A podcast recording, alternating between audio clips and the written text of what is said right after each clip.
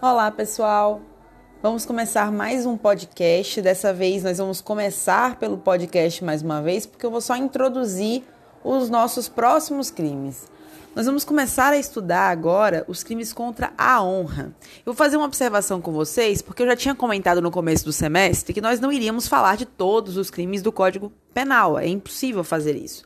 Então, nós vimos até aqui os crimes do artigo 121 até o 129, encerramos ali com as lesões corporais. E agora nós vamos ter que pular um pouquinho até o artigo 138, certo? Então, esses crimes intermediários nós não vamos ver no detalhe, vamos fazer remissão a eles em alguns momentos, mas não teremos como estudar eles de maneira pormenorizada, tudo bem? Então, peço a compreensão de todos quanto a isso, porque nós temos muitos crimes e, infelizmente, precisamos focar naqueles que são mais importantes. Então, vamos chegar então no artigo 138, 139 e 140 que são os crimes de difamação, calúnia e injúria, os crimes contra a honra. Nós vamos trabalhar eles, é, cada um separadamente, mas eu queria fazer uma introdução com vocês falando um pouco mais genericamente as diferenças entre esses crimes. A gente vai estudar cada um separadamente, ok? Mas eu preciso falar com vocês que, num plano mais geral, o que é calúnia? Caluniar é você imputar falsamente a alguém um fato definido como crime. Então, imputo a alguém, sabendo ser falso, imputo falsamente a essa pessoa, não qualquer fato, mas um fato que é definido como crime, que a lei define como crime. Então, imputo a A, por exemplo, a prática de um crime de homicídio, sabendo que aquela pessoa não cometeu o delito. Isso é calúnia. Difamar é você imputar a alguém também um fato, mas um fato não criminoso porém ofensivo à reputação dessa pessoa. Então, é um fato que não é criminoso, ele se assemelha à calúnia por ser também uma imputação de fato.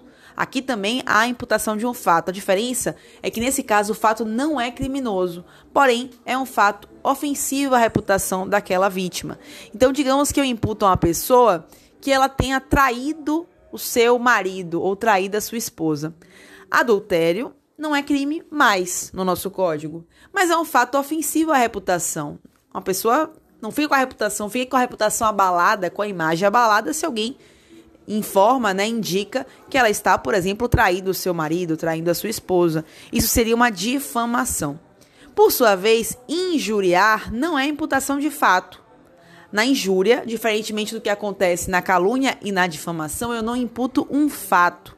O que eu imputo aqui é, são características, qualidades negativas ou defeitos com o objetivo de ofender a dignidade e o decoro daquela vítima. Então, por exemplo, eu digo que aquela pessoa é burra, que aquela pessoa é incompetente, que aquela pessoa é desonesta. Perceba, isso não são essas, essas características, elas não são fatos.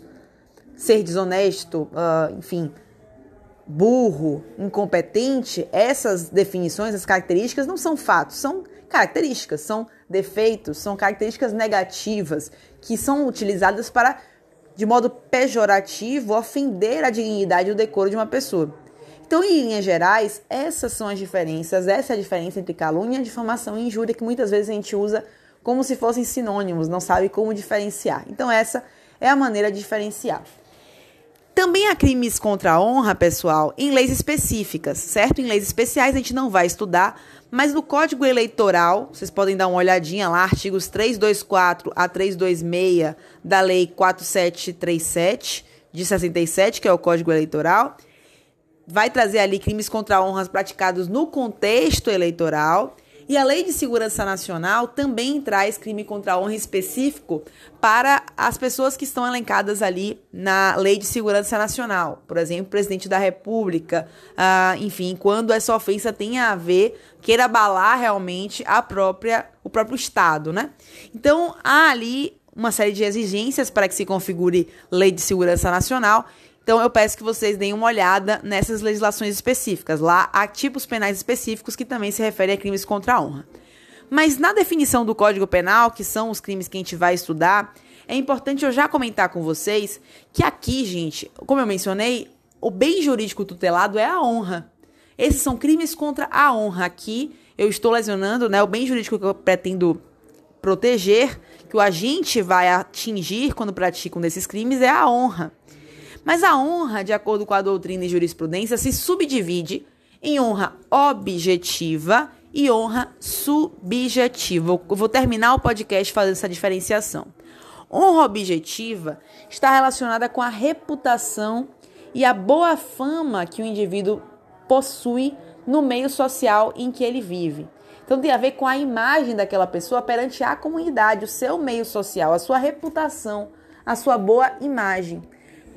Essa honra objetiva vai ser atingida nos crimes de calúnia e difamação. É o que eu pretendo atingir nos crimes de calúnia e difamação. Então a gente vai dizer que o crime de calúnia e difamação protege a honra objetiva. Quando imputo a alguém um fato criminoso ou um fato que, embora não criminoso, seja ofensivo à reputação da vítima, eu quero abalar a sua reputação. Não a imagem dela perante si, mas a imagem dela perante a sociedade, perante a comunidade em que ela vive. Então, isso é a honra objetiva é o objeto da proteção dos crimes de calúnia e difamação.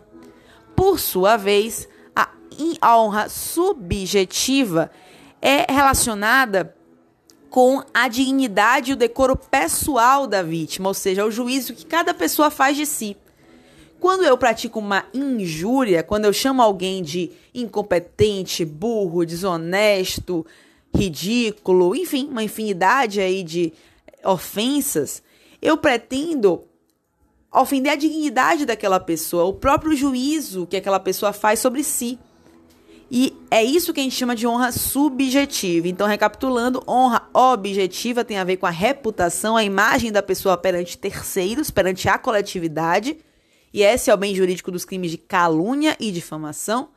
E a honra subjetiva vai ser a dignidade, o decoro, a imagem da pessoa perante si mesma, né? A, seu próprio, a sua própria autoimagem que vai ser ofendida, né? Na, em caso de prática do crime de injúria. Então, o crime de injúria tutela a honra subjetiva. Ok? Era só uma introduçãozinha para que a gente pudesse falar mais detidamente sobre cada um dos crimes. No nosso screencast, a gente vai avançar para falar de cada um dos crimes separadamente, começando pelo crime de calúnia. Então, até lá.